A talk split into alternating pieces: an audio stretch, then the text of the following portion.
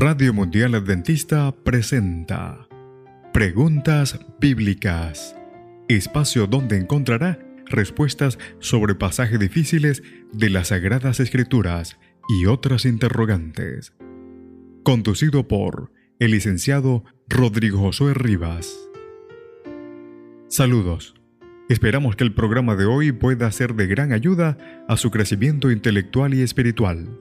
Comencemos. ¿Por qué es importante para todos los cristianos la profecía establecida sobre la base de Daniel 8:14 que culmina en 1844? Nuestro programa de hoy, Profecía cumplida. Esta es la pregunta que nos hacen de tanto en tanto otros cristianos.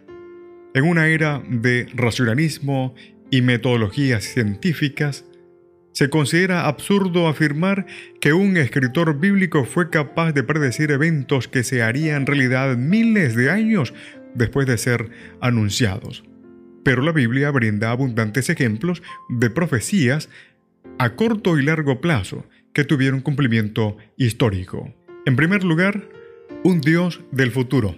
En 1844 debiera recordar a los cristianos que el Dios de las Escrituras aún se involucra en la historia. El enfoque histórico crítico de la interpretación bíblica excluye la interpretación divina de la intervención de los asuntos humanos, dejándonos en las manos de la causalidad humana y natural. Daniel capítulo 8, el verso 14 y su cumplimiento en 1844 son un llamado para que los cristianos regresen a la Biblia y las profecías apocalípticas para reafirmar que Dios participa activamente en el cumplimiento de la palabra profética de la historia humana.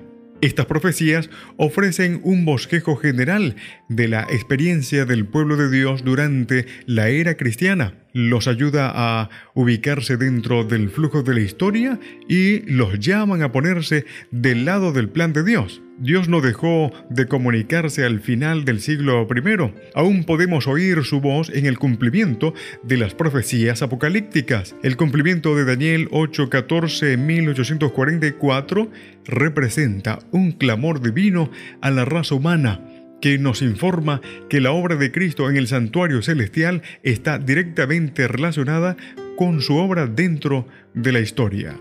En segundo lugar, la obra mediadora de Cristo.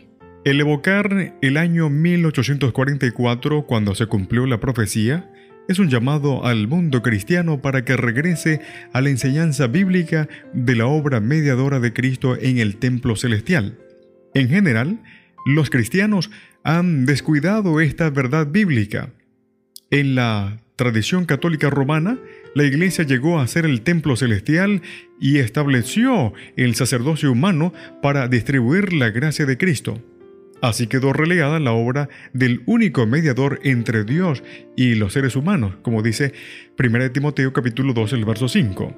Los protestantes enfatizaron tanto la cruz que poco tienen que decir sobre la mediación de Cristo ante el Padre.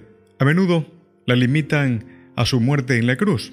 La significación tipológica de los servicios del santuario israelita ha sido parcialmente ignorada, pero la mediación de Cristo en el cielo es tan importante para nosotros como la cruz, no porque complemente la cruz, sino porque revela su poder salvífico. En tercer lugar, la obra de juicio de Cristo. El cumplimiento de la profecía de 1844 anuncia al mundo cristiano que el significado tipológico del día de la expiación, según Levítico 16, su obra de juicio escatológico, está siendo cumplida o cumplido por la mediación de Cristo en el templo celestial. Este juicio, que ya está en proceso, producirá la vindicación de Dios y su pueblo y la purificación del universo de la contaminación del pecado, según Apocalipsis capítulo 20, el verso 11 al 15. El juicio no tiene por objeto eh, objetivo pues informar de algo a Dios sino revelar a todas las criaturas inteligentes que Él ha hecho frente al problema cósmico del pecado con amor y justicia. Filipenses capítulo 2, el verso 9 al 11. Apocalipsis capítulo 16, el verso 5 al 7. el capítulo 19, el verso 1 y 2. Mientras este juicio se lleva a cabo en el cielo, la iglesia se encuentra activa en la tierra. Por último, la urgencia del mensaje. El cumplimiento de la profecía de 1844 invita al mundo cristiano a despertar de su letargo espiritual para proclamar un mensaje que lo prepare para la venida de Cristo. Este Evangelio eterno debería ser proclamado en el contexto de la obra del juicio divino y de los engaños satánicos que se incrementarán significativamente hasta el fin del conflicto cósmico.